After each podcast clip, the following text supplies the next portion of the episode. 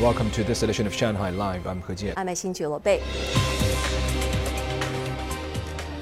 The 24th Shanghai International Film Festival closed on Saturday night. Over 400 films from home and abroad were screened at the festival this year, and 13 domestic and overseas new films were competing for the Golden Goblet main competition.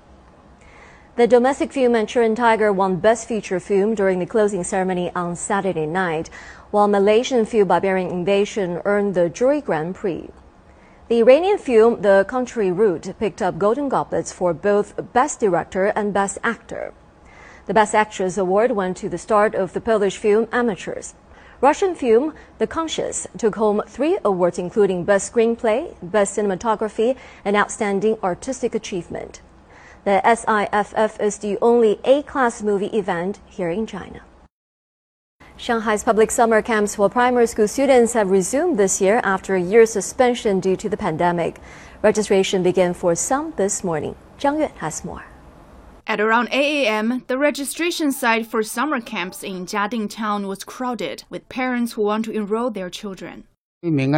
Capacity is limited. I arrived very early because I was worried there would be no places left. To apply for the camps, parents had to fill out forms on their child's health conditions in advance and comply with pandemic control protocols. For those families with two children and have to work at daytime, the summer camp is a great benefit to them. It is difficult to take care of two children who stay at home during the summer holiday. We feel more relaxed if we only have to look after one child at home and can send the other to a summer camp. Jiading District plans to open two summer camps, one in July and another August. The fee is 600 yuan for per student. A total of 30 schools will provide the required space. Parents can look for available summer camps on the Suishen Ban app and apply for an electronic student card after having successfully enrolled in a camp. Zhang Yue, Shanghai Live. China urged the U.S. not to engage in political manipulation or to interfere with China's domestic affairs in the name of coronavirus vaccine assistance to China's Taiwan.